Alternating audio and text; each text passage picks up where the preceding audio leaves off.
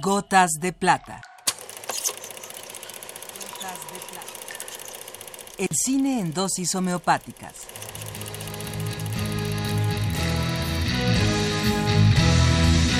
Con Carlos Naro.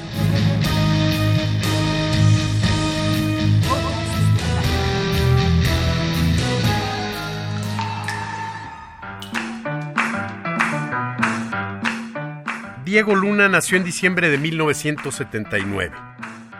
Todavía no entraba a la escuela cuando ya andaba en los escenarios teatrales. Hijo de dos notables personalidades del teatro en México, Alejandro Luna, arquitecto escenógrafo, y Fiona Alexander, pintora escenógrafa, Diego fue un niño precoz en todo. A los seis años se cambió de la escuela privada a la que lo mandaba su padre a una escuela pública por su propia decisión y sin ayuda adulta.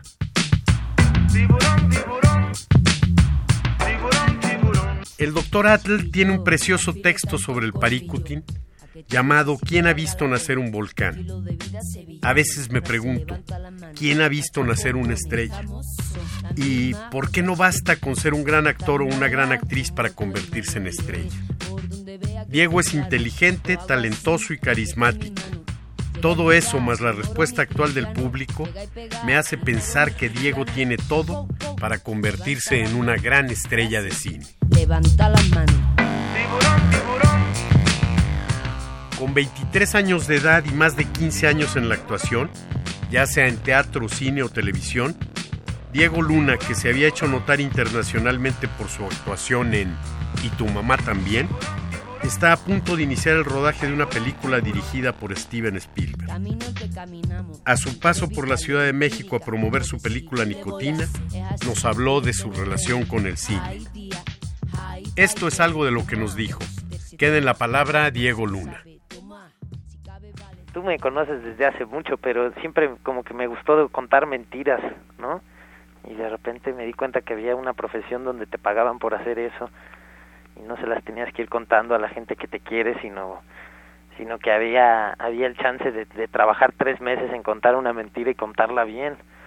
No sé, siempre, la verdad para mí el cine era el chance de pues de compartir con el mundo de mi papá y de, y de la gente que admiraba. Siempre estuve rodeado de gente que hacía ya sea teatro o cine el cine es el, chance, te digo, de contar una mentira, tener tres meses o dos meses para contar una buena mentira y hacer que la gente se la crea, para, pues no sé, yo creo que el cine es, para los que lo hacemos es mejor que cualquier terapia, ¿no? Es, aprendes mucho de ti, te dejas hacer cosas que en la vida real no te dejas hacer, exploras partes de ti que, que no conoces o que andas por la vida negando.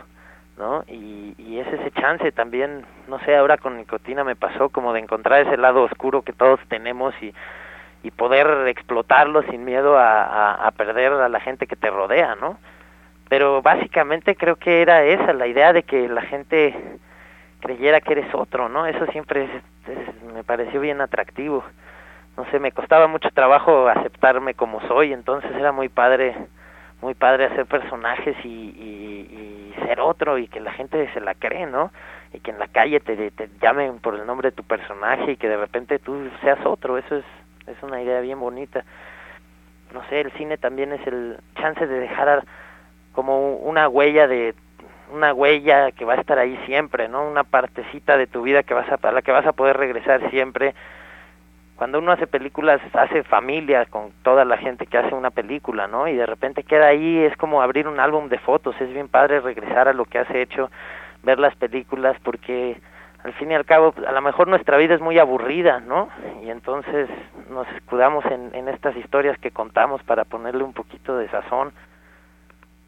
Uy, pues este, escenas de un matrimonio me encantó y me marcó, me acuerdo siempre creí que, que mi papá tenía unas relaciones muy raras en la vida y cuando vi esa película dije, ay, qué bien, no está tan mal mi papá. Me encantó en su tiempo cuando vi Santa Sangre, me fascinó esa película. Este, la verdad es que E.T. también me, me, esas películas que no sé por qué, pero me encanta.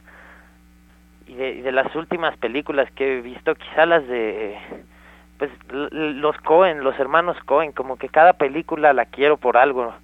Y este no, hay ninguna que no me guste y ninguna que no disfrute ver.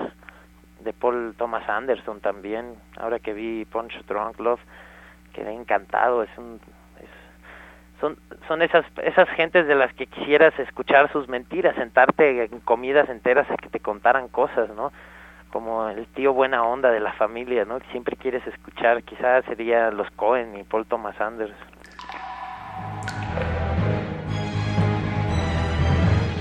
Hasta aquí la dosis de hoy. Gotas de plata.